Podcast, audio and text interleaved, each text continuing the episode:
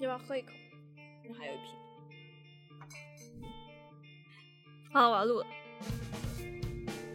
你现在听到的是东京拖时间，一个延伸自东京脱线时间的主播个人内容频道。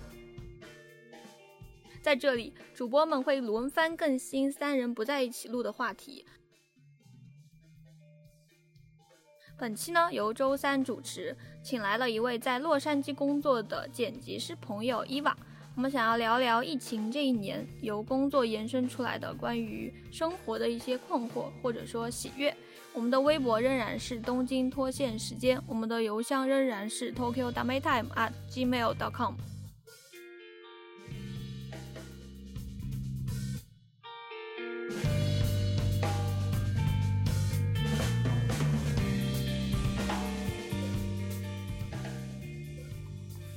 东京脱线时间的听众，大家好，我是伊娃，是一名人在洛杉矶的剪辑师，同时呢，也是 Tokyo Time Time 的忠实听众。我和周三大概是在八年前认识的，我们曾经一起做过一本有关台湾某独立乐团的杂志。几年前呢，我也曾经去东京找他玩儿，住在他家。最近他突然说要找我聊聊，那我就应邀来做客。哇，你大三大四的时候，我们俩差不多认识的，对吗？感觉那个时候我们大家都一起在，那个时候算追星吗？我觉得也不算追星，一起打着追星的名义做独立杂志，非常快乐。对对对，非常快乐。而那个时候，可能我身边的人，大家就是会考虑自己的工作呀。我从那个时候就没有怎么考虑这些问题。到现在这个节点，突然就开始我自己对自己的人生有点困惑嘛，这个也是我想找你聊天的原因，因为疫情我困在日本差不多一年多了嘛。我当初在准备在日本待下来的那个时候，我身边其实有很多人，大家比我更早的进入了这种。主流的赛道，转头去看别的人的人生呢，你就发现哦，人家好像一直是在整块整块的进行一个选择。我会开始质疑说，啊，我自己是不是因为当年没有选择跟百分之八十的人走一样的道路，就走的比较各种的问题频出吧。我特别想跟你聊一下。我是觉得，其实我最近也也会有时候会有这种想法。针对你刚才的那个点，我觉得其实是在于，一方面就是如果和更主流的。道路走在一起的话，可能更好的找到一个自己的定位。就是这是因为，比如说前面的人有很多的经验，就是就像比如说。我们我在美国嘛，然后在加州，有时候就会很羡慕就是学理工科的，因为比如说每年都有很多很多的计算机专业或者电子专业同学毕业，然后他们的学长学姐、他们的同学就会有很多题库。我有时候就会很羡慕，因为我是文科啊，所以我其实能理解。我觉得就是如果去跟走一个更主流的路的话，其实。虽然要承担那种竞争压力，但同时其实就像上了一条已经造好的大船，就所以就相对来说，你就会觉得只要我上了船，那再大风浪，对吧？因为这个船大，只要船不沉，我就不会沉。然而选择其他道路的话，可能就是你一方面可能可以看很多不一样的风景，虽然这样话说很俗，但同时就像就像你说的，就是在外界。不稳定的环境下，就会觉得很难。不知道你之前有没有了解过，就是他像日本的这种找工作，他更夸张的就是，可能我刚刚上个硕士，然后第一年我就应该去找工作了。那如果你想要进入一个好的大企业，呃，像投行吧，他们喜欢的这种。你都必须得在你那个硕士的第一年级，你就疯狂的去找。如果你后面再找的话，你是有很大的可能，然后你是找不好这样的一个工作的。那我认识的很多人，他可能第一年就走的非常的正派，因为你进了大企业，你还有高收入。高收入就意味着有高地位，然后你签证也特别好申。我想的不是说具体生活状态上我跟这个人差多少钱，或者我签证跟他一不一样，而是可能就价值观吧。就你就还是觉得是一个动荡的社会，找不到什么好的价值观的感觉。我是觉得到最后你还是要想清楚。你是愿意去跟别人比，你还是愿意做自己想，就是跟自己比，或者是只跟你自己想比的人比？其实前者说不定更容易实现，或者更踏实。但是如果是选后者的话，我现在给自己的底线就是自给自足、自力更生。就我虽然赚的不多，但是我可以养活自己，然后每每年每年都觉得无论从就是能力上，还有想法，还有收入上都有进步。我觉得就看你现在算是做制片还是做剪辑啊？我就是纯做剪辑，因为现在在一个那种后期公司，但是电影广告公司嘛。哎，你当初找剪辑的时候，就是因为我喜欢剪辑，我就去投了剪辑的工作嘛。我是喜欢这个行业，其实而且我其实是喜欢非常具体的。一皮克斯的动画和他们的幕后记录，但我我们的工作其实不是剪片子，就是不是剪那些电影本身，我们的工作是给他们剪广告片，就是也就是预告，然后你会看到那些比如导演采访，然后比如说幕后花絮，然后制作特就就是我的工作其实做这些，所以我的工作本质就是帮那些电把那些电影卖得更好，所以其实它还是广告的一种。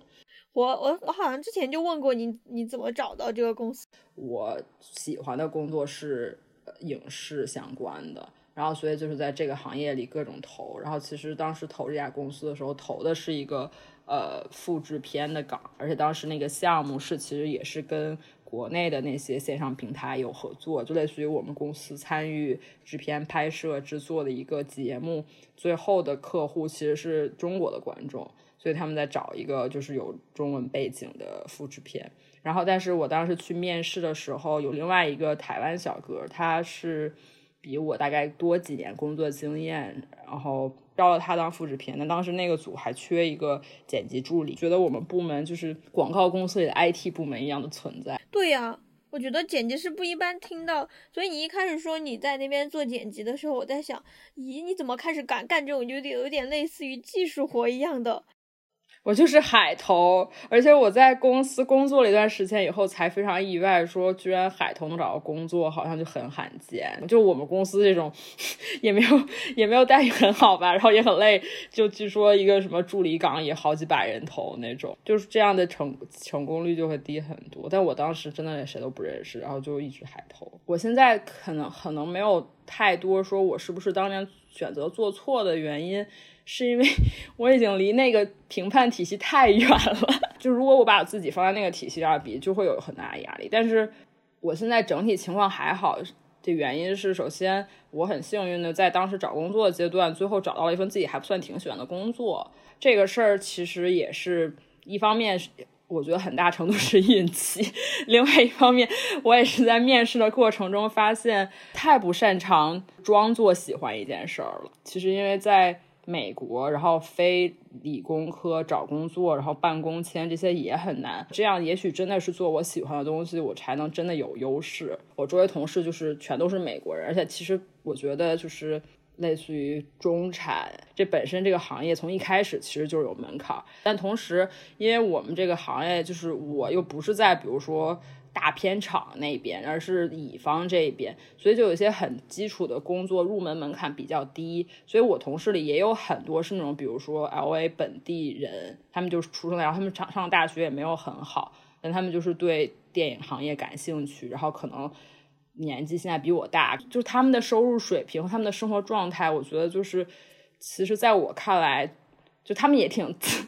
自给自足、自娱自乐，但其实就是那种同辈压力就会低很多。就是我觉得我在公司的环境下受到的影响和我在就是中文朋友圈受到的评价特别特别不一样。就我天天在公司，我的同事都是那种你还这么年轻，你就已经做到现在这样了，我们都很难想象你你以后一定前途特别光明。我感觉你每天都活在。甜言蜜语当中不是坏的甜言蜜语，虽然可能也是糖衣炮弹，对吧？因为我觉得其实就感觉这边的整个的氛围是一种夸奖式的氛围，但是你待久了就会觉得，哎，自己是不是真的也还不错？但是同时，确实，比如说一回到跟爸妈聊啊，虽然我爸妈很开明，但是整体上就会觉得说，国内的大家对我们现在这个年龄就会开始考虑说，你立没立业？如果你没立业，你是不是要成家？是一个非常截然不同的这个。话语体系，我懂，我懂。可能我因为日本住的近，而且我感觉我没有怎么中文的这个世界脱开联系，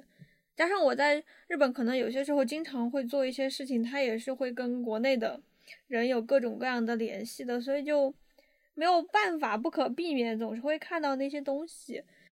我是觉得还有一个原因是，这个时代可能是互联网红利的时代，我但同时就会让大家都非常着急。我上一次回国大概是一八年的冬天嘛，然后那个时候感觉大家。都在加班，就我的朋友啊什么，就感觉周一到周五根本约不出来朋友。包括到现在最近不是愈演愈烈，九九六啊，什么零零七啊，大小周，感觉我们这边就虽然会加班，但是并不是常态。我有时候就不知道嘛，就不不太确定，比如说国内这种非常长时间的工作，是不是说明他们的经验积累也会变多，或者是其实有很多重复性的工作，比如说无意的开会啊。因为我也看到朋友在抱怨，就是不是比如说中国这个市场拖起来的这个速度，让所有人都会变快，还是说只是把每个人每个个体异化成了？就是一个螺丝钉，就是他们虽然很快运转，因为这个机器需要他们转，但他们其实并没有自己能力上的一个进步，只是更适合他们所在的那个岗位而已。就可能我确实在这边的生活状态，就离某一种就是大家非常。紧急的这种赶上赶的这种就比较远吧，就你希望能在比如说两三年甚至更短几个月之间看见成效。但坦白说，我觉得我在的就是影视行业，你看那些名导演，其实他们除了像多兰这种，就是一下就出名了，就是特别天才这种，大部分人其实都是在三十五岁以后才真正的有起色，慢慢意识到是我们这个行业是个长跑。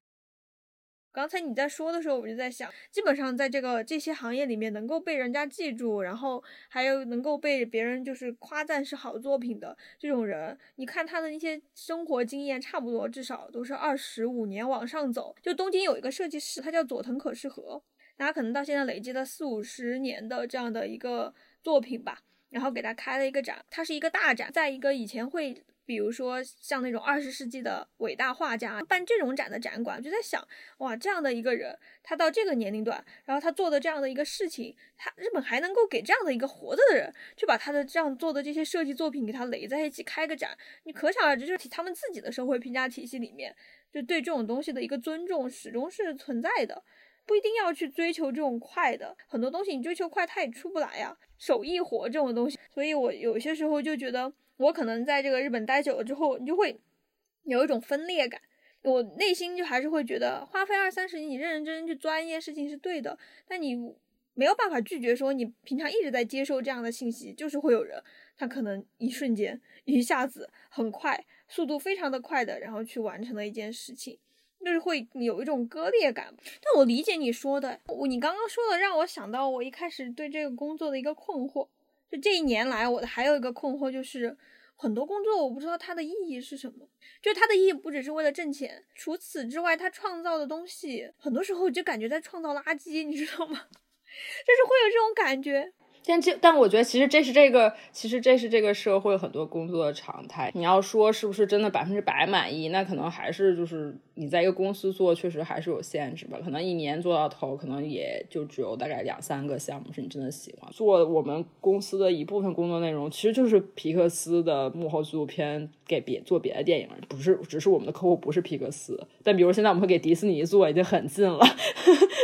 当你收到的客户反馈，就他们都是啊，我们要把这个电影卖很好，然后我们希望希望那个呃观众能够愿意看我们这个片子呀什么的，这种你就会，然后有时候心里就会想，他这个片就是个烂片啊，为什么要这，就是为什么要为之努力？但我不觉得这个东西是一个悲观的，我是觉得我们在有一些程度上很相像，就是我们会觉得。我如果做我擅长或者我喜欢的工作，就会做得最好。但是我去年学到一个概念，就是说，其实很多人都把工作和喜好分开，并且觉得这样其实是才是最好。他们的工作的目的就是赚钱，然后赚钱之后，我也是去年大概才接受说，哦，原来其实有这样的一个想法，其实也成立。就所以在这种前提下，对他们来说，他们的工作到底有什么意义，或者是到底对别人有什么就是。就是这种更大的价值，其实确实他们是不会在意的，你知道吗？因为他们就是为了。后来也觉得，其实就是我觉得哇，居然还可以这样，好厉害！哎，我我也想知道这种到底怎么能分开啊？但只是觉得我去选择工作的时候，不一定非要把它当做一个要像情感一样付出自己的特别多热血。我可以只当工作，但我实践的过程当中，我觉得好难哦。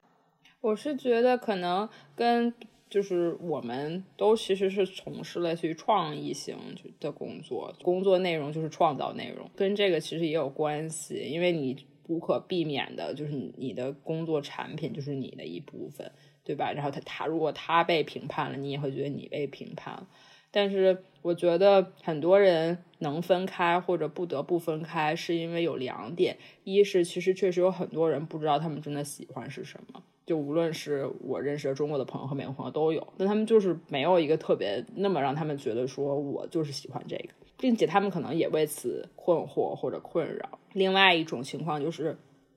那个人知道他喜欢什么，但是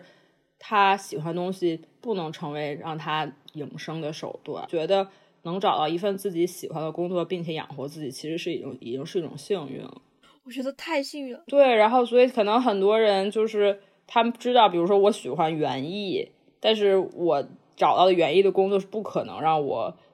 就是能养能付得起房租，养得起别的我想要的东西的。那我可能就会去当别的工作。那那对他来说，其实他就是用自己的时间和劳动来换钱。那可能很多工作并不像我们这种，就是。你真的要把自己的想法投入，可能比如说你是去处理问题，或者比如说如果你是医生或者律师，他的目的和结果更加客观，相对来说也更能分开。而且我说实话，我觉得工作给人带来的成就感，除了赚到了钱以外，其实很多时候就只是完成了那件事情本身就可以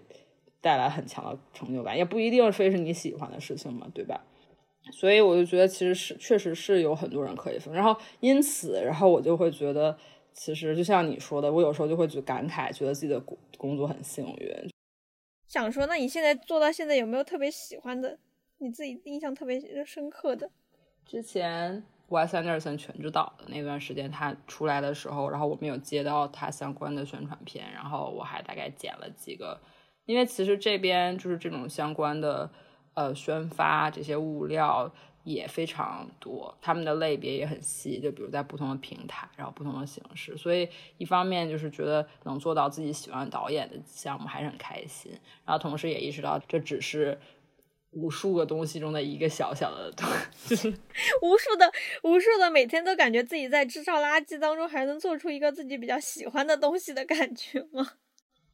对，然后同时就比如说会收到客户转的 Wes Anderson 本人的邮件，说他觉得这个片子可以批了。可能他也并不知道是这个片子，就是这个小宣传片是我剪，客户也并不知道是我，对吧？然后但是我在这边就会觉得啊，我为我喜欢的导演的电影宣传贡献了一点力量，然后也挺开心的。然后这是一个，然后还有一那个项目的。呃，负责人是我当时公司的同事，他是我们公司的制片人，那种高级制片。他和他老婆是同时是自己做纪录片导演，然后那个纪录片就是关于战地记者如果被当地的那些恐怖分子。绑架之后，然后会不会有用来要挟跟比如说美国政府、欧洲的那些政府来交换他们的人质？很多时候政府就会在中间斡旋，然后并不那么在意这些战地记者的生命，然后所以有些战地记者最后就真的被杀害了。然后他那个纪录片大概就是讲这个，就是说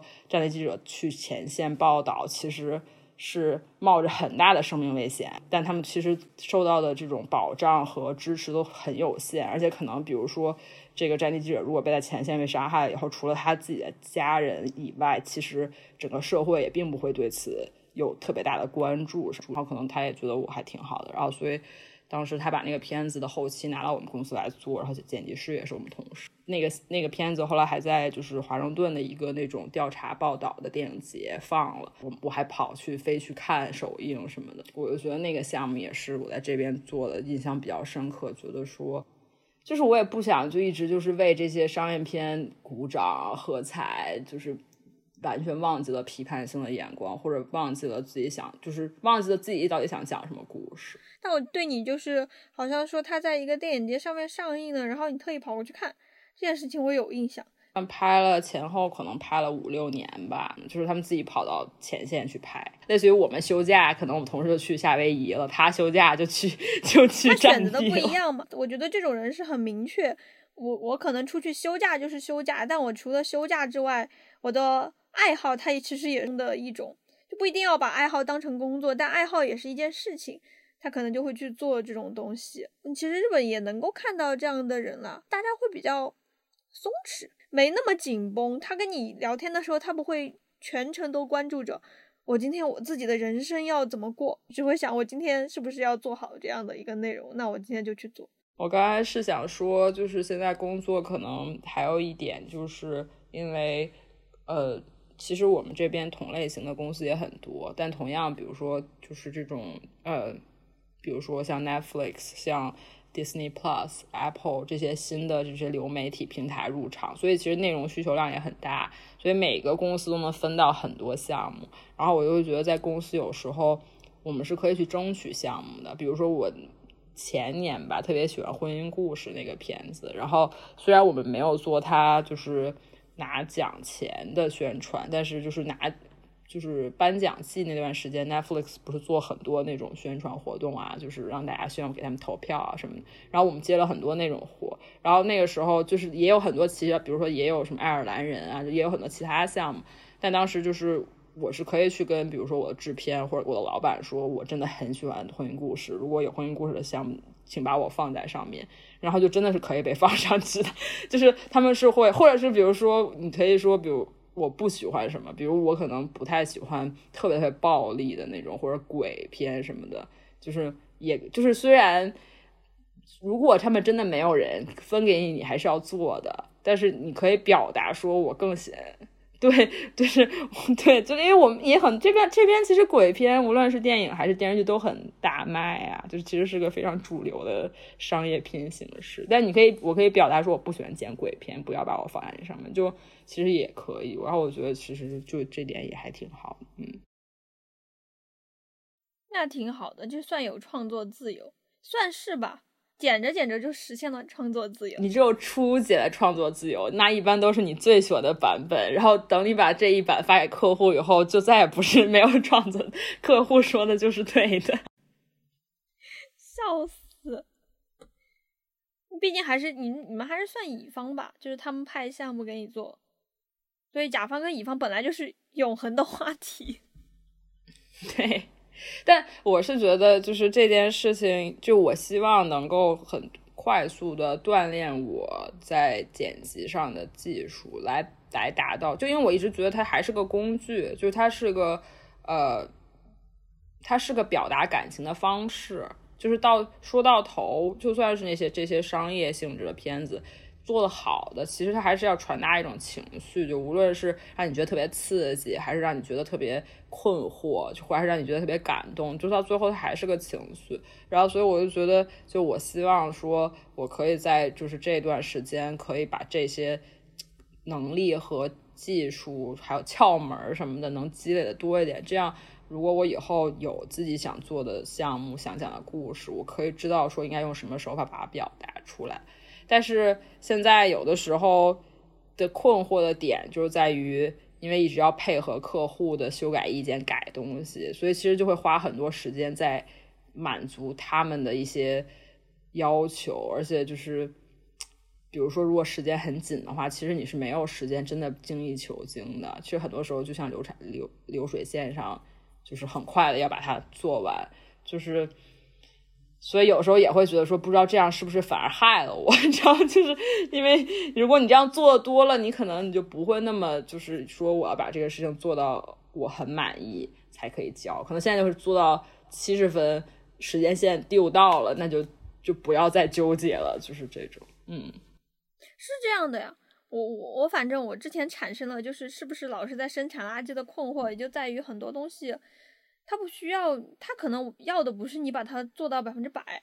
而是就是你做到百分之七十，你只要能够按时，你完成了就是好的，就是你只要能够完成就可以了。至于说这个完成上面你自己是不是再加百分之二十让它更好，我一开始是觉得，呃，有一段时间是觉得加了百分之二十，好像这个事情的完成度它可以到百分之七八十了。嗯，算不错，但后来又渐渐觉得，其实有些时候这个事情最后做出来的那个结果，它加了百分之二十，跟加不加这百分之二十，差别好像没有那么的大。就总之都是，就是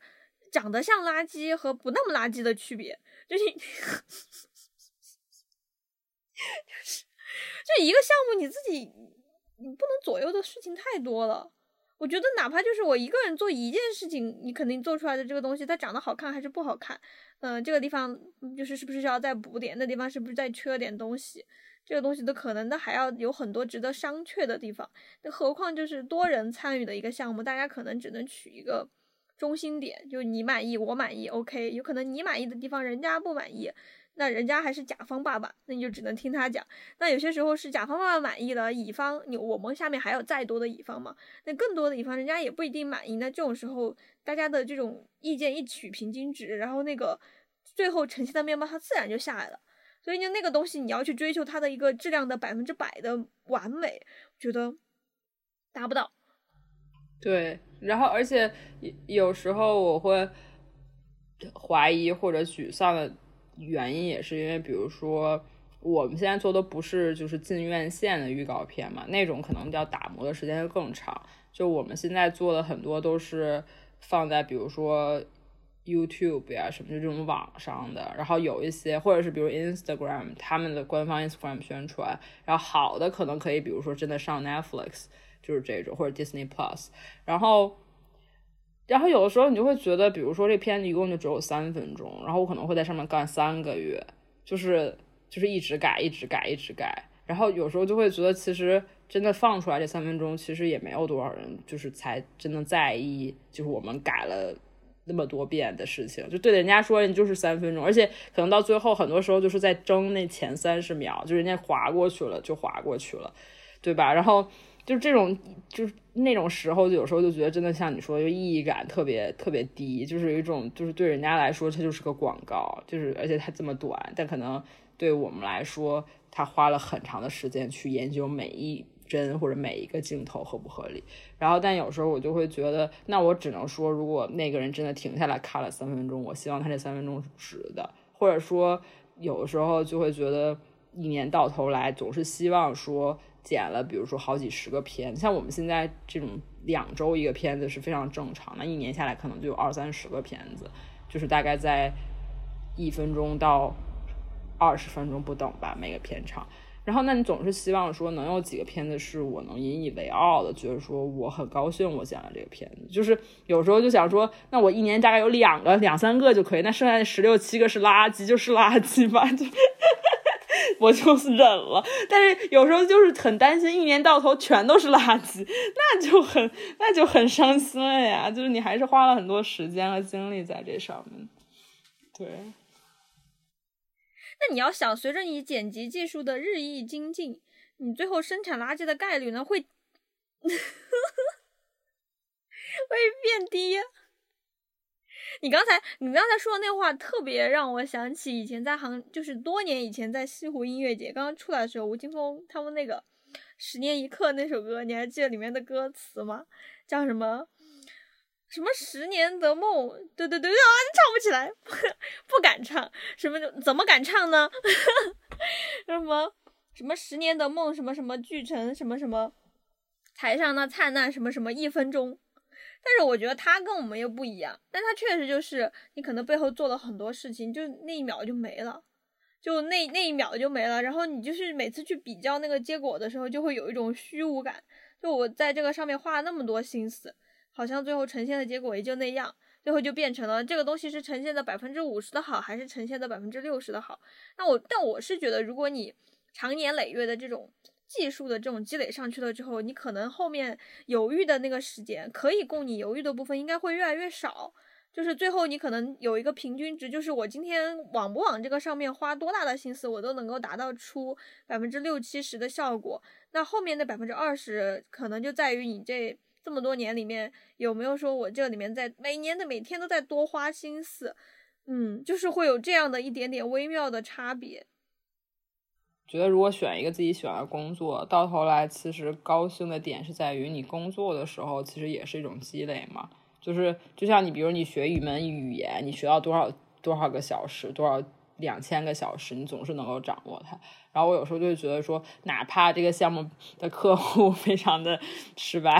一言难尽，然后最后的产品也不满意，但是在其中改的这些时间，就我每天真的坐在电脑前十个小时、十二个小时就干这一件事儿，然后我连续干十年，假设那肯定还是会有。就是进步吧，就是只是说多少可能是看我个人领悟的能力和才能了，但是总是会比你每天只干一个小时要要进步的多，何况他们还付我钱。这是一点，然后另外就我是觉得是你每次交的项目都是新的，就有时候会剪到那种从来没有剪过这个类型的片，比如说什么开他们那种什么博览会开场，就从来不知道要怎么剪，但是剪过一次，下次就知道了，所以还在这个阶段就还挺好的吧。这种是那种特别激昂的吗？就是那种当当当当当当当，对对，疯狂混剪。很多飞什么，很多人飞来飞刀，各种就是很快的刹车，是对。但我最近也意识到，就是这个好像有一个问题，就是他们表达的情绪，其实他其实不会表达，比如说低落或者是感伤。但其实这样久了，就会不知道怎么处理。比如说，你要把节奏慢下来，然后你要给足够的喘息和思考的时间。所以我也在工作之余，在看其他的课呀什么的，在做其他的项目来。平衡一下，不然感觉就非常的麻木。我觉得你剪预预告片的话是会有这种，因为你那目的就不一样嘛。就你一旦进入了商业的细分化、专业化的一环之后，它的目的就只有就变成就很细。你就为了达到这个，你就得不断的提升你自己的这样的一个技巧。那可能就在整个的这种创意的过程当中，它除了这种。单一的目的，它其实还有很多目的，它可能不会拿来赚钱。那这种时候不就得多找点别的东西来做补充嘛？就没办法，现在的这种时代的状况之下，大家都越来都越来越细分了。想着笼统的学点什么就能过完这一生的，好难哦！我觉得现代人好难哦，现代化的人类好难哦。而且就真的确实像你说的，因为这种精细的分工，所以。也让你去了解别的领域更难，感觉就行业和行业之间的那个壁垒越来越高了，就你很难就是有时间去就是跟那个行业的人聊一聊，或者去看那个行业的书，感觉大家都是在使劲钻自己这一点，希望自己能成为自己这一个小职位上不可替代的那种。嗯，确实是。不过你说我乐观，真的吗？你有觉得我很 乐观吗？嗯，是因为你太踏实了吗？嗯，突然开始表扬。那我确实，我们也没有聊到就是消极的那一面嘛。因为我觉得确实感觉在这边生活一段时间以后，就觉得就是就像你说，就政治化在就是这边的环境里非常重要。就是你一直活在一种政治生活中。就虽然比如说，就之前上一任总统还在的时候，就会被他的一些言行所惹怒，但是又没有办法，甚至。对吧？我都没有办法参与人家选举，我生气也没有用。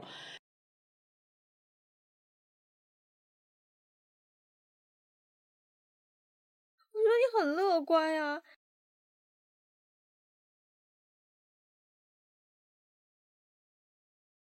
但比如说今年这些仇仇视亚裔的什么的，但我觉得这边也培养了一种视角，就是觉得这些事情跟你自己有关系。如果你老觉得自己跟自己没关系的话，最后可能就会欺负到你身上。这种感觉，以这种视角再看国内的很多事情，呃，劳工关系啊，过劳啊，包括阶级上的这些分歧，更重要就是一些性别上的事情，其实真的会产生非常大的焦虑跟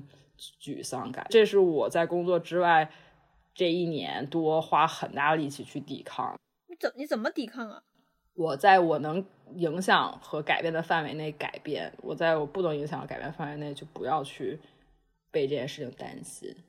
其实是疫情之前，然后我有段时间见那个心理咨询，是因为其他事情见了。但是其实我也有就是类似的问题，就是我会为一些我其实也不知道自己改变改变不了，但是我就会为一些不确定的事情非常焦虑，然后导致可能会没有办法专注干。眼下的事情，然后我当时那个咨询师就会跟我说，他说，其实你是有能力区分说这些事情里面哪些是你能做出实际努力去影响。比如说，如果你周围同事里面有仇视压抑或仇视女性，你就可以去跟他说你不能这样，或者你可以告你们的 HR。所以我们这边政治正确非常就这种，或者是比如说你可以去参加这边的，我们这边你可以参加游行，然后或者你可以去参加网上请愿，就是你真的能做出来的事情你去做。但比如很遥远，对我来说很遥远，就是中国的那些问题，就也也非常时时刻刻的困扰着我。我就会觉得，无论是为我还生活在国内的朋友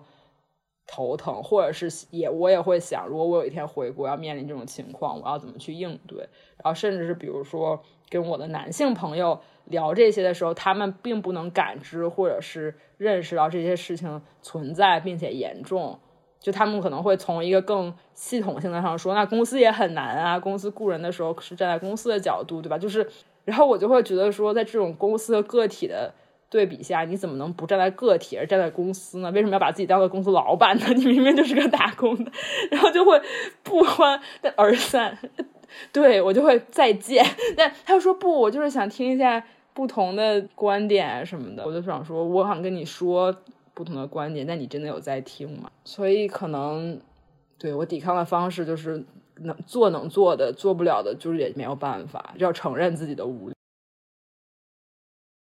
就是我觉得朋友之间聊这个话题会特别的尴尬。我我到现在的经验是，我可能很多朋友你不能跟他。很严肃的去探讨一个本身就 严肃的话题，有些时候你跟人家见面，你可能很久没跟他见面了，我我需要跟你聊一下，就是有的没的，但是我们一上来就要聊一下这种态度的时候，很容易有分歧，而且这种分歧可能就是会让你们两个直接就没有办法讨论下去的。我我我有一段时间很就是挺绝望的，就是觉得人跟人之间没有什么。直接的沟通的渠道，我不知道我以前有没有跟你表达过这个事情。就我觉得很多时候你在跟别人交流的时候，你想讲的事情没有跟别人在同一个频道上面，而且有些时候那个场景就是不适合你们把这个事情调到同一个频道去争论的。还有一个就是，嗯，在中文的这种讨论当中嘛，就你用中文去跟人家讨论的时候，很多时候大家不会只是跟你讨论这个事情本身。他会加入到很多有的没的，那那个可能跟这件事情本身没什么关系，那就我觉得就没得讨论了。那其实你很难得出一个观点，所以反过来说，我可能录播课这一年多吧，然后反而反而是在一个呃原本不熟的 三个人之间，你看反而得到了一种就是讨论的这种东西的一个空间。就你讨论的时候，你可以不用顾虑说我讨论这个东西，这个人是不是会把观点给。呃，歪到别的地方去讲一些可能我本来不是想说的这个本意的事情，那你可能就就事论事，你可以讨论一些这个事情的本身，可能就比较稀有。但虽然是这种事情有这种经历，但我到现在还是对这种朋友之间讨论这种问题，我个人是比较 悲观的那种态度。我觉得大部分你没法讨论。我其实也不会主动提起，但比如说如果对方问说我有什么看法的话，我也会说。然后我觉得这本质。到底能不能影响说你之后还能做朋友？其实是是不是真的要说试图说服对方？我后来总结就是，我觉得其实立场不同、观点不同都可以接受。就如果是抱着说我想了解你的想法，然后来讨论的话是可以的。但是同时，确实就像说，那这其实这个讨论过程中就冒着一个风险。在了解了，比如说，如果他和我立场不同的情况下，他的那些角度，在他阐述这些时候，会不会产生让我对他这个人的印象就有变化？一方面，比如这个朋友并不是不是那么熟，对吧？可能影响会变小，或者是特别熟，就是他跟我的关系、感情因素，或者是其他方面超过了说这个人在某些问题上的观点对我的影响的话，其实也还行。但确实就是我之前其实听另外两另外一档播客，他们也在讨论这个问题，就到底能不能跟朋友聊政治问题，或者是跟政见不同的人到底能不能做朋友？我觉得确实就是要有很多具体的分类。他他们的结论是什么？最后不同主播也有不同的观点吧，但反正就是有一个主播就是说他觉得。不同的朋友聊聊的事情就是不一样的，比如说你你就可能不应该和你的发小聊政治问题，因为你们你们的感情不是建立在就是这些事情上的。但比如有些人，比如说你在平台发声，然后他和你有共鸣，他虽然没有马上来找你，但之后可能来跟你说啊，我之前看你写这个，然后我也特别有这个想法，反而可能会成为更好的朋友，就是这种。对，然后这边的文化好像也是，这边文化好像就是不会主动谈起宗教和政治。像在洛杉矶，大家理论上很蓝嘛，所谓就是平等、自由啊，什么尊重多样性啊，就这种这是这种公公共识的情况下，其实大家也不会聊。是这样的呀，是这样的。我就我诶，我就想说，那你们在美国像留学生这种待久了，那你周围的不不是跟美国朋友讨论？就像中国朋友，可能以前大家在国内不怎么探讨这种话题的，你在那边待久了，大家也会就会变得说，我一定会对这件事情有一个这样的态度吗？会受到这种影响吗？我觉得也分人，就是就是有些人可能就会更关注自己眼前的工作、生活、家庭，就是可能就是会像原来在国内一样，就是没有那么关心政治，因为觉得也自己也改变不了，但也会有人会更关心一点，因为整个的这种。类似于鼓励你发声吧，对，但反正我觉得大家意见确实也挺不一样，就包括很多议题，就可能就是比如说都算留学生群体，对国内的社会问题和对这边的社会问题，其实看法也还是不一样。有时候看两边都会有这种就是两极化感，很难避免的，就是因为可能就是政治上或者国际关系上成为了直接竞争关系，所以感觉这边有的时候新闻就是会。我有时候也是挺听不下去的，虽然在听的也是这边的理理科中报道，但是就也能听出来他们的弦外之音，就是类似于跟中国竞争，就很多政策上争的。然后国内不也是，天天形容这边水深火热的，有时候就还挺有意思。跟我爸妈视频的时候，他们就会问你们那边怎么样啊？就但大家都会打趣一样，然后分享一下双方在这边看到对方水深火热的生活，然后然后再说一下自己实际的生活之类的。日本就日本就是核废水啊，除了核废水之外，最近不就是疫情嘛？然后还有就是各种各样微信公众号上面传播的那些历史事件的文章，就大部分都是这两种。但但日日本是没有，就是我之前不就跟你说，他们大家都日本人自己都不怎么关心政治，国内经常大家都在开玩笑说什么，嗯，东京几大电视台。特别是东京电视台，每次到重要的时刻，他就感觉在掉链子，就老是不报道那种重要的事件。不是国内之前微博上老有人把这个东西做成段子嘛？反正我觉得给我的感觉，我觉得日本人就是整个的这种社会氛围就跟那个东京电视台是差不多的。哪怕是核废水这种事情，可能在国内大家国际舆论对这件事情已经到了一个峰值的时候，你只要把。互联网一断，你在整个日本的街道上，你是不会感觉到这件事情对你实质的生活有任何一丁点的影响的。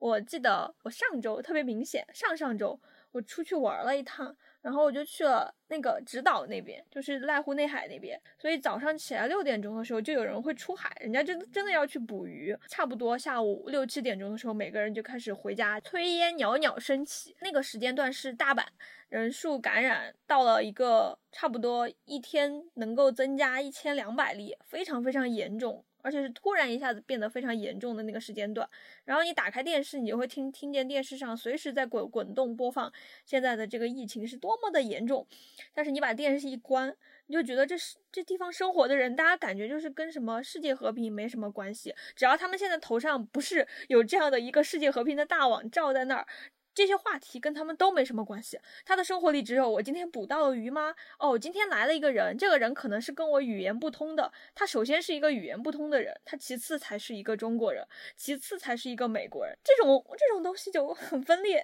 那我觉得美国是所有都是从政治开头，我觉得他们很多时候对很多事情的偏见或者是意见，都是因为。就他们其实是从非常就是宏观的角度去看很多事情，然后他们并没有了解到具体的个体。我觉得美国人是会先聊最上面的，然后不会去，因为他们可能会觉得个体的太嗯私人了，就是这种，就是他们也不会拿出来分享啊什么的这种。他们是因为地域太广大了嘛？因为日本人人太小了。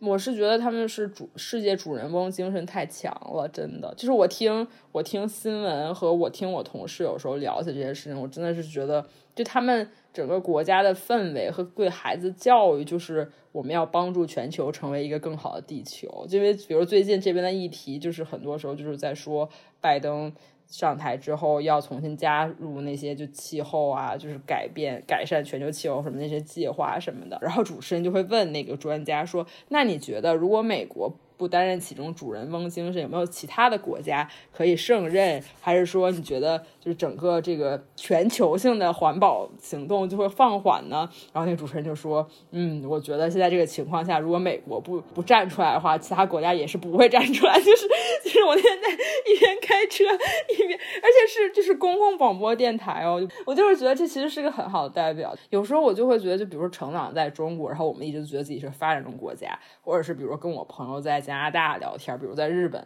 就大家就其他国家并不会有这种世界等待我们拯救的心情，是有这种感觉。有时候你就会觉得，就是你把你自己的事管好了，再管别人行不行？但有时候就会觉得他们就是天真的可爱，就他们真的就是都觉得自己的每一份力量都可以为 地球做出一些改变什么。你像你说的，比如说可能日本大家都会只关心自己的就是生活里的事情，他们他们分的特别开。他们让我特别佩服的一点就是，他们每说一件事情，他们都能跟他找一套逻辑。就是我好像你之前来日本的时候，我跟你说过，就跟日本人吵架的秘诀就在于你要进入他的那套逻辑，噎死他。就是他 他不他不太会，就是在讨论一件事情的时候给你旁征博引，这边拉一个，那边拉一个，他想驳倒你。不是的，他就会认死他那一套逻辑，然后他每说一件事情，他都能找到他的逻辑。就比如说，你说为什么大家不去讨论这件事情？我觉得你去街头问那些居民，他们可能第一件会告诉你的回答，最有可能做出来的回答就是这些事情跟我自己的生活，对我就是想了，我也不能怎么样，我还是每天只想想想我今天，比如说我就捕鱼，那我今天能把这鱼捕上来吗？这才是我最关键的。诶，你说人家这话。好像也没有说错啊，就是就对他自己来讲，他不一定我就一出生就是世界公民，就可能有一些人家海边上的人，天到晚就只想捕鱼，就这个样子。然后你刚才说他们现在可能做那种播客，就可能会探讨那种政治意见什么的。我在日本这边听的播客，前段时间那个。就跟你同名那个 Eva 那个上映了，上映了之后，大家在探讨哇，这个末世的预言。然后冬奥会出来了之后，我感觉中文网络上看到的更加焦虑。就日本日本人，你问到他们，他们就正常的日本人还是会觉得啊，冬奥会这个样子，就觉得这个这样子这样子政策不行，这种东西我们还是焦虑。但他们不会见到每个人的时候，他们都把这种焦虑就拿出来讨论。就顶多就是你问到他对这件事情的意见的时候，他会有一个意见说不行。这个样子不行，但除此之外，就是我果然可能今天我出去看看柯南是不是上映了，才是我生活当中的第一个主要任务。对对对，这件事情才是最最最重要的。我能不能马上飞到冲绳去过一下我的度假旅行，这种东西才是最重要的。就挺分裂的，就感觉好佛啊，就已经有一种你只要想要在这里跟世与世隔绝，你是完全能够与世隔绝。对，我觉得可能跟就是就是，我觉得跟这种文化，然后包括跟这个国家在这个世界运行体系中扮演的角色都有关系吧。就可能就是我觉得，我猜啊，就可能日本的，就是国民也觉得已经习惯了，就是现在就是日本在国际角色中就扮演的这样一个角色，就国就对吧？然后，但我觉得美国他们是就是。对内就这些种族问题什么的就还蛮严重的，然后对外我觉得他们就是感到了危机，他们会有这种啊，我一定要崛起，一定要就是重新领先，怎么能被追上呢？就他们有这种动荡的感觉。我同事还跟我开玩笑，一定程度上是开玩笑吧，因为我们聊到那个仇视压抑的事情，他还跟我说，哎呀，你很遗憾你来美国这几年，因为我毕业那一年就是川普上任。当选的第一年，对，然后对，然后他就说：“哎呀，很遗憾，你在这几年并不是美国最好的几年什么的。”然后我就说：“哎，那有什么有什么办法呢？这都是命。”然后我还跟他开玩笑，我说：“我觉得如果早几年，然后我们就进，我就进军互联网做网红，可能现在已经发了什么，就跟就跟每个同事开玩笑。我就说，感觉现在我们反而面临的就已经不是互联网那种最。”就是创新旺盛的时代了。就现在反而是变成了那种，比如说有很多法律法规落后的问题，隐私啊、言论啊这种，就是就是这个互联网的机器已经转起来了，但是所有的这些就是道德、法律规规定都还没有跟上，就感觉我们现在在解决这种。滞后的问题，然后同时这个机器还疯狂在异化人的就是日常生活，这样，然后我就说，哎，我们现在解决这些问题就已经不是当年最热的时候了。但那个头已经五十了，所以他他就说，你至少没有经历就是什么那个呃，当时他们这边经济危机什么那种萧条时代。我说是是是是是，你要跟差的比，我已经很幸运了。你真的赶上了。对啊，我就刚刚就想说，你应该跟他，你还可以跟他说，万一按照现在的世界局势发展下去，未必你这几年，说不定在将来看起来，说不定还是更好的一年。不，我觉得，我觉得美国人就是他们不会这么想，就所以，我有时候像你说分裂，我有时候也会觉得，国内媒体上的整个论调未雨绸缪，一定程度上说不定也是个好事，就大家都在做准备，但也是因为这样，所以很焦虑。然后感觉美国这边就是一方面，就像我说的，之前统同事都会疯狂糖衣炮弹你，所以你每天活在夸奖中，对吧？然后但同时有时候都会觉得啊。盲目的乐观，早晚要出事儿。我觉得疫情就是一个非常好的证明。我，你一开始说大家上了一艘大船的时候，我就想说，你那个话的前提就是这个大船是安全的航行在大海上的。就疫情这一来，就有点像是于这个海变色了，就它变成了，就是这个大船可能开始哎动一动。所以在这个大船上的人，他就本来想说，我在这个大船上，我这样子走，我就能去到那个最大的那个岛。就捞到最多的鱼，但现在发现现在这海变风向了，那我就上另一艘大船，也未必不是好的点。而像我们这些就是乘小船的人，你知道吗？就是一直都习惯了风雨，可能到现在能够考虑的问题就是，我下一步遇到再下一步再来的风雨的时候，我能不能找到一个更好的工具把我的洞给补上啊？有点对，是，我觉得我觉得是这个意思。我觉得还要因为我们的选择，所以其实无论在哪里。都会有不同就是层面的问题，只是说哪边的问题你更觉得更严重，想要去解决，或者是不想要去解决，想要逃避。因为比如我的有些朋友，他们就会选择和系统站在一起，他们选择去当既得利益者。聊开的时候，我可能还会有不理解，或者是会觉得说怎么这样？为什么我的朋友里会有这样？但其实后来就像我们最开始讨论的，其实就是如果。尊重他个体选择的话，其实这是最安稳的。他觉得那是对的，那是对最直接有利的。比如说这边的种族和国内的性别，假设虽然不能类比，但比如说你在这边可能会是因为你是亚裔被歧视，你回去可能是被女性被歧视。那他可能会觉得，那我在国内，我虽然是个女性，但我没有没有歧视到我身上，那我就可以接受，我就当做没这事儿发生。就我原来就会觉得说，怎么可以不去同，就是共情你的。有同一身份的共同体，但我后来慢慢就觉得说，那可能确实也是个人的选择。但比如像我们这种，我觉得就属于，就是你在哪儿，可能都还是要解决一些就是这样那样的问题。所以其实时间长了就还好，就觉得。所以我刚才想跟你说，人就像化石一样嘛。你刚刚说为什么我们到现在就是一直在聊这种很以前不会聊的话题，严正经的问题。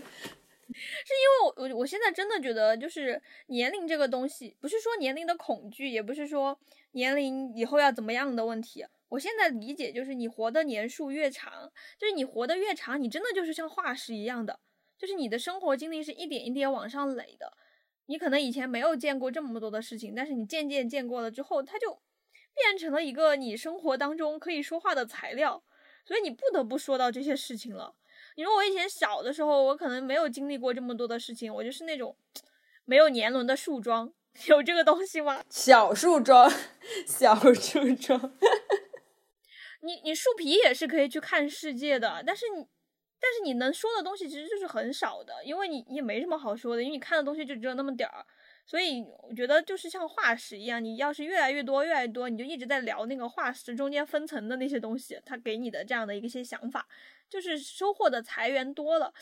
但是这个东西好还是不好呢？我也不知道，我只是觉得很有些时候会觉得很沉重罢了，就你背的东西太多了。我我不是故意要去想的，但是它一定会在我眼前出现，我就不得不想。那我觉得是是这样，而且我觉得可能是随着就是我们在这个社会里面的角色不一样，我觉得就是在当学生的时候，其实也很少有人就是推着你，或者是你自己也很少会去想说我要把自己定位在哪哪里这个问题。就但我觉得，比如说现在网上这个讨论的环境，包括你在生活中，其实就是总是会让你。要说我要站在哪一边，或者是我在这些不同的意见中，我选择站在更偏向的，就会就是我我我现在会意识到，就是慢慢的就是哦，就是不断的再把自己重新放在，然后可能在这个过程中就也有一些新的认识，但确实，比如说，就回到最开始最最开始你说就是做人生选择问题，我我那天在想这个事儿的时候，就在想说。好像是大学毕业以前，研究生毕业以前，就感觉做的很多选择都是，呃，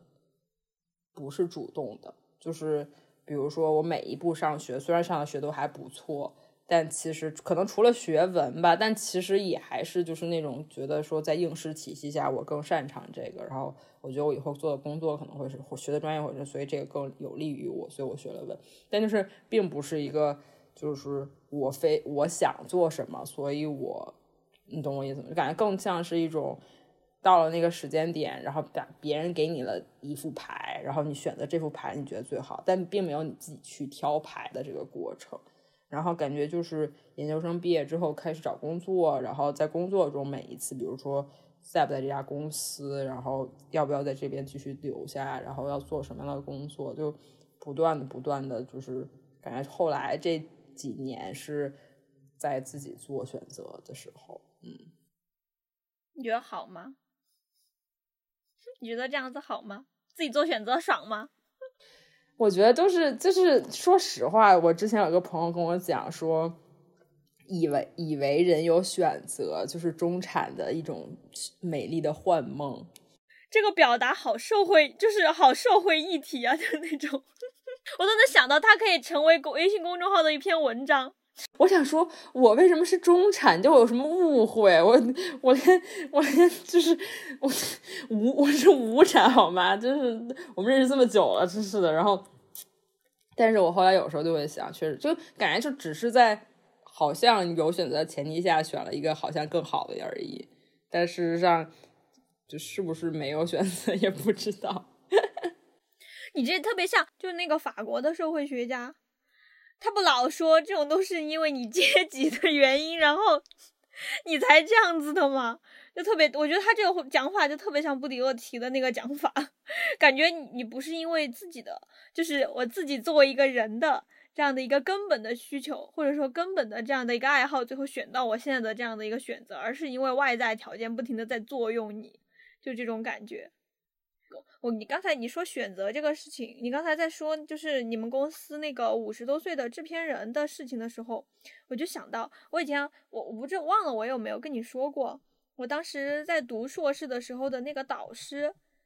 他就是一个特别特别的人，他跟你说的那个人的例子有点像，但他不是五十多岁搬家了，他也不会 搬到别的地方去，他是。快退休了，就日本的这种国立大学，到六十六十多岁，然后你必须就是从这个位置上走掉。那剩下的像他这样走掉的老师呢，大家百分之八十的人的道路都是去那种私立大学。他非常让我意外，他在他即将退走的那一年，提前一年。他那个原话就是：我如果现在走的话，我可以再研究十年。我觉得很难，就是在一个六十几岁这种年龄的人身上听到他说，我现在还有十年可以继续做我的一个工作，我觉得已经非常非常非常少见了。他后来去了这个学校的时候，他就在那个主页上面，他隐去了他自己曾经在可能在这个国家的最好的这个大学教书的信息。他只写了一句话，就是我在已经这个领域已经从从事教学超过四十年。然后我现在是人生新挑战，干嘛呢？我不带这种硕士和博士了，我现在重新开始带本科生，已经教了四年的基础之上，居然能够重新开始一个新的挑战。他这件事情就让我挺印象挺深刻的。但我当时是觉得，是不是在日本或者说在这种东亚的这种社会下面，只有像他这种已经已经是既得利益者。我我不是说这种既得利益者有没有不好，不是说他这种东西不好，但只是觉得只有在这种程度上他才能够做到这样。所以那个时候，虽然他的例子让我很感动，但另一个方面，有些时候让我会觉得有点绝望，就是你在这种社会里面，你只有到这个层层位了，你才能够做这样的一个选择。而且我觉得你教授的这个例子是他到了他的那个年龄，然后也还做了就是那样的选择。但是我是觉得，就是你不一定要非要到那个位置上，或者有那个名誉，才能做。说我应该在要退休的年龄，我继续做我想说。我觉得就是你懂我意思吧？就是其实普通不就是你不一定要成为不普通的人才能做这样的选择，只是说大部分的普通人到了那个时候就放弃了，就是就觉得说我已经辛苦了一辈。但但同时这也跟他。是不是，嗯，就有些做科研什么的，包括做这些创意性工作，其实他们的工作或者他们的事业也是他们的生活，就这事儿是很难分开的。所以就是，但可能有些职业它就是工作，那他到了时间年限，如果没有钱的话，或者是没有给退休金更多的话，那人就是不想去干它，对吧？所以其实这也是。有区别，我就是觉得，我到现在可能慢慢接受了，也许早就接受了，就是我并不是一个那种。哇，多多少岁就会什么？就是小时候会，咱们小时候不就是郭敬明和韩寒什么十八九岁就出名的时候嘛，对吧？然后我就觉得，那谁大概可能我们十二三四岁的时候都会有说，那我是不是？包括我当时觉得我们一起做杂志，一定程度上也是满足了我当时那个幻，就是想法。其实我原来小时候也会觉得说，那我是不是长大了二十岁就要也要做做做一个杂志呢之类的？我要表达，然后我要。聚集我喜欢的人，然后给他们搭平台，让他们表达这种。对啊，但是可能到了现在，可能就开始接受说，那看来我是不是会不会在三十岁之前 做出什么了，对吧？而且就会觉得就是这很正常，就可能我想做的事情就是。不会在三十岁之前那么轻轻松松达到，而且有时候我都在想，如果我达到，我之后要干嘛呢？你开始想你成功之后的人生了吗？不是，就不是成，就是不一定是成功。就比如说，我的梦想是给皮克斯工作，假设，然后那如果我一毕业就去皮克斯工作了，就像其实我真的有认识我在研究生的同学，就是那个女生也是中国人，然后她是之前北电毕业的，好像，然后在国内工作一段时间，然后来 USC 念。动画，然后他现在就在皮克斯工作，而且其实好像他也收了国内挺多专访。然后就是我身边也有这种，就是一毕业就完成了我的人生梦想。但有时候我就会想，也许就现在这些积累，但我也认识了很棒的同事，然后说不定他们教我的东西以后也很有用，对吧？然后我有，我不是说这是就是这。功成名就那个成功，我只是说实现了我想到的位置的那种意思。然后我有时候会觉得说，也许不那么早实现也挺好的，就是中间也会收获很多其他的事情。对，所以我觉得你很积极啊。那我刚才就觉得你很积极啊。你不觉得这种虽然我就这样了，但是我接受它，但是你还有一个还有一个那种反面就是。那大家就这么普通的活着呗？那可能普通人的愿望就是我可能健健康康的。你你像说，就是这这种岗位，它总是是有个长寿的寿命的，就是熬到最后，就是除非我觉得一个乞丐每天在那里垒房子，他都能垒成，就是你让他垒个四十年，他说不定都能垒出一点心得出来。我我我有些时候真的会这么想哎，在我我以前也会有那种很想去的企业呀什么的，那我那个时候就在想，这个人呐。人生啊，这个时间啊，真的是有好多好多。然后你你现在就就想拿到自己的东西，当然你可能之后还会有，那现在拿到之后，之后会有很多不同的一些体验。但是如果你现在纠结于说，我这一跟这一年我没有拿到我想要的结果，那不至于说在未来的十年、二十年之内，你就不一定不能够到达那个位置啊。那你每条路都能到达的话。一定要纠结那个结果是今天来还是最后再来嘛？就每一条结果你可以经历的东西都不一样，就像就像我做这个播客一样。你说实话，如果我当年要是顺利的进了一家大企业，我可能就不会在这里了。就我肯定不会，我觉得应该很很很难得会有这种机会，就是会去做这个东西。我可能更多的时候就会想，会有可能会有别的事情出现吧。但是你会投入心力去做一个事情，确实它就像天上掉下来的。那是不是个饼？不知道，还是个锅？是个饼还是个锅？那接了才知道，目前接的过程当中还感觉还没有接到，就只是说它突然砸下来，天上上天开了一道口，说来你做一下这个东西。我说好的，那我做一下。那至于说以后会什么样子，那可能二十年之后才知道，对吧？现在也不知道。对，我觉得，我觉得就是你这么说点出来，那可能确实是吧。我觉得这可能跟就是。我其实我爸妈家里其实是非常开明和非常支持我，就所以在这方面其实确实我很松弛，或者一定程度上他们反而疏解了我很多压力。就有时候我会跟他们开玩笑，就说我朋友啊怎么怎么样，他们取得了事业上多么巨大的成功之类的，然后他们然后他们就会说，嗯，但是你现在在做你自己喜欢的事儿，就这件事情是非常难。就就他们，因为他们双双退休，在家快乐养老。然后，但是同时就会说，其实我爸就一直在说，说你现在做一份你自己喜欢工作，同时同事还不坑你，还愿意教你，然后你现在还能赚钱，就这三件事加在一起的成功几率可能很低，就是你可能很多人要换好几份工作才能碰到这么一个机会，所以就是。运气很好，我说啊，原来穷也是一种好命。好的，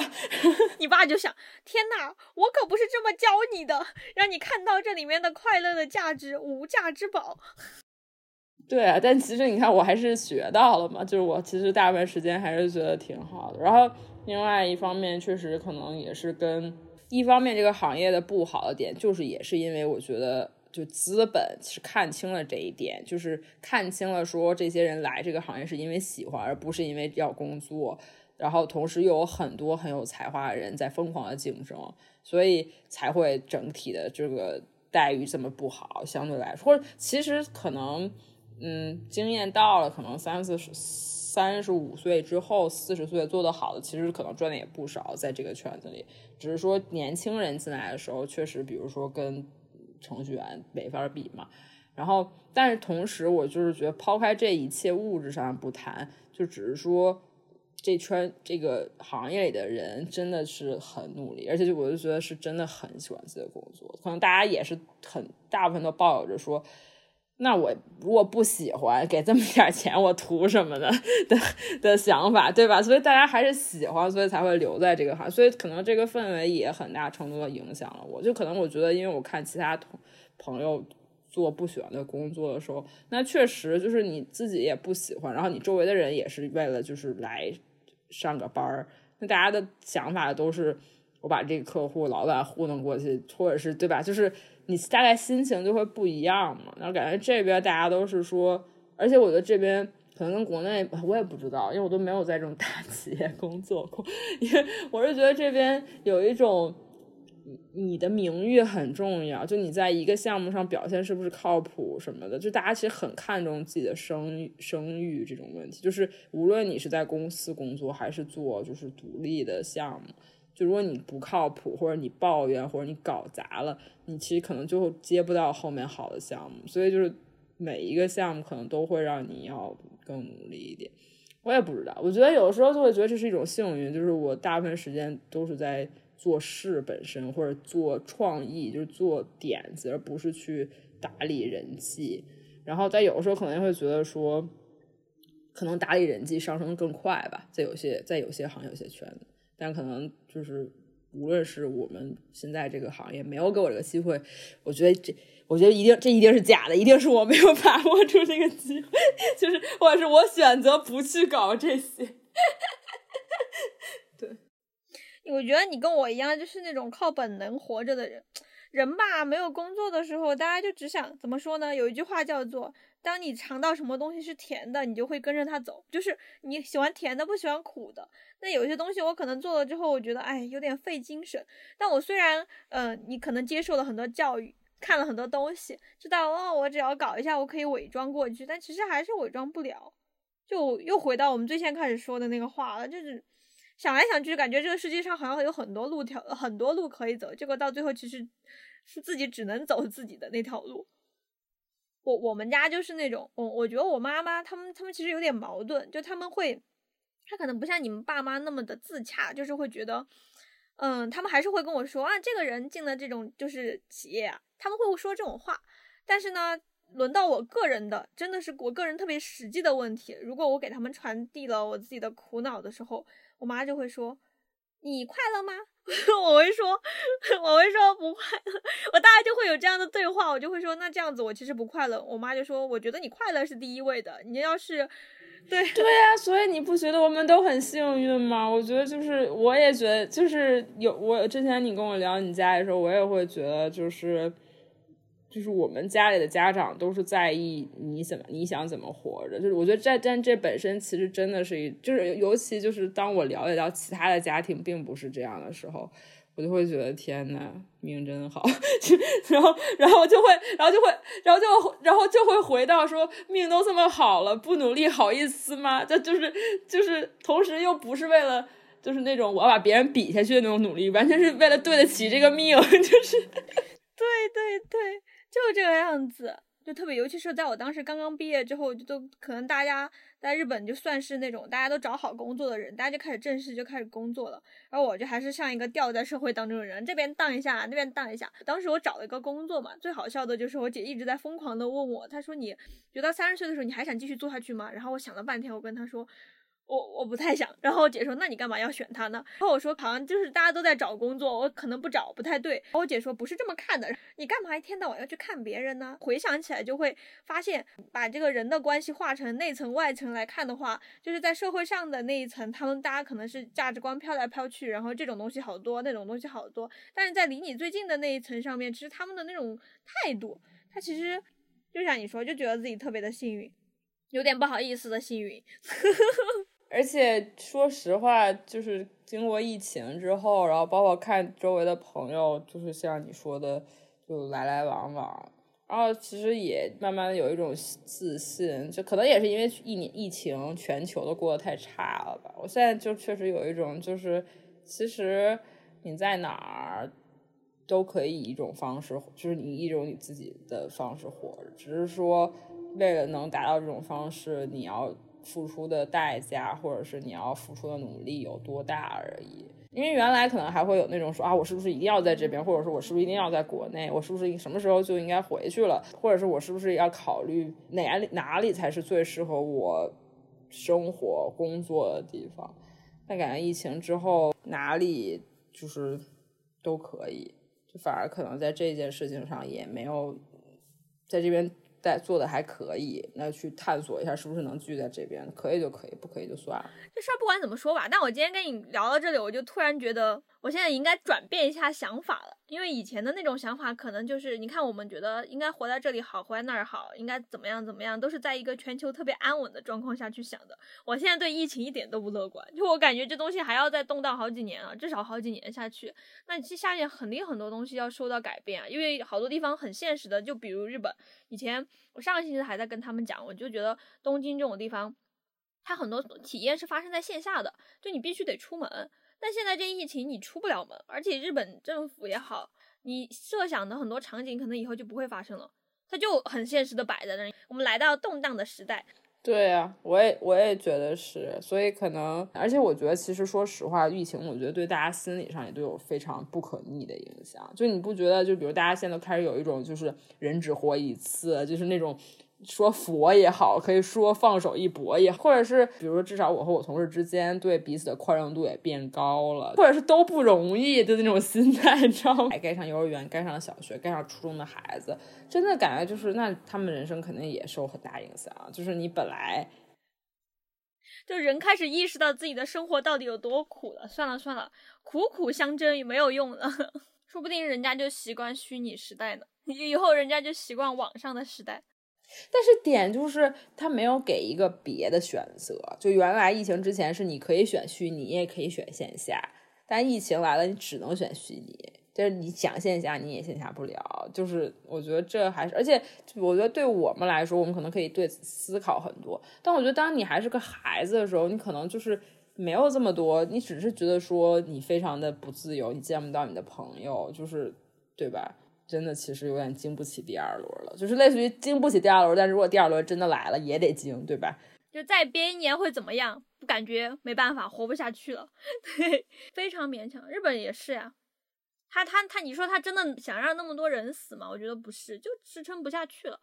对啊，然后然后包括疫苗研发，而且之前洛杉矶有一段时间真的也是那种什么 ICU 啊，什么紧急的那个病床占有率都百分之九十七、百分之九十八，也就是说，你哪怕不是因为新冠，但你因为出了任何其他的事情需要住 ICU，你可能都没床，而且可能也还是要死，就是真的很。但现在好很多，因为现在好像打疫苗确实在目前来看是有效，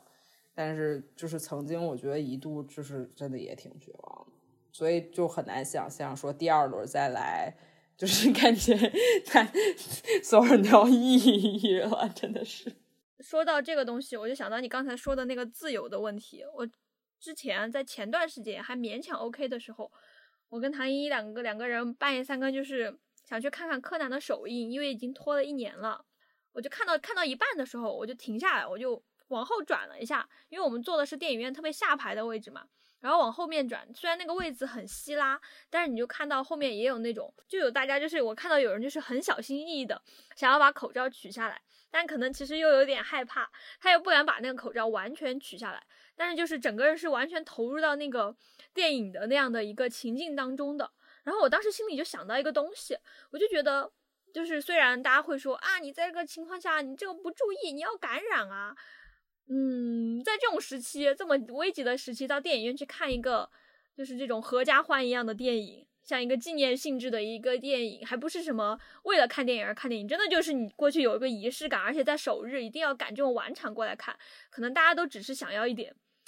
自由而已，就那一瞬间，突然感觉到了，不管他是个日本人，还是个中国人，还是个白种人，还是个别的别的黑人，怎么样都一样。那大家都只是在那一瞬间，只是想要一点自由而已，或者是对那种平常生活的向往。感觉这边 Universal 也要开了，Disneyland 也要开了。那是的呀，没办法。我之前去岛上玩的时候，那个岛上那些人，我一直以为就是岛上的人看到我们这种外来人。在那种疫情的时期，都是就是那种怎么来的这种心情。结果我去的那个岛上，那些大叔就很友好的跟我聊天，然后就碰到那个大叔，看见我在那里窜了三回，他就跟我说：“哈哈哈，你是过来看这个艺术馆的吗？”他说：“今天这边关掉了。”我说：“对的呀。”我说：“今天好像这边所有东西都关掉。”他说：“是的，哈哈哈。”他说：“你要不要去那边看看？” 然后就在那里哈哈哈，然后就。我就觉得好难得呀！以前去那边旅游的时候，没有疫情的时候，你就会觉得你这当地居民真友善。现在疫情之下，感觉大家除了疫情之外不会谈论别的时候，人家还能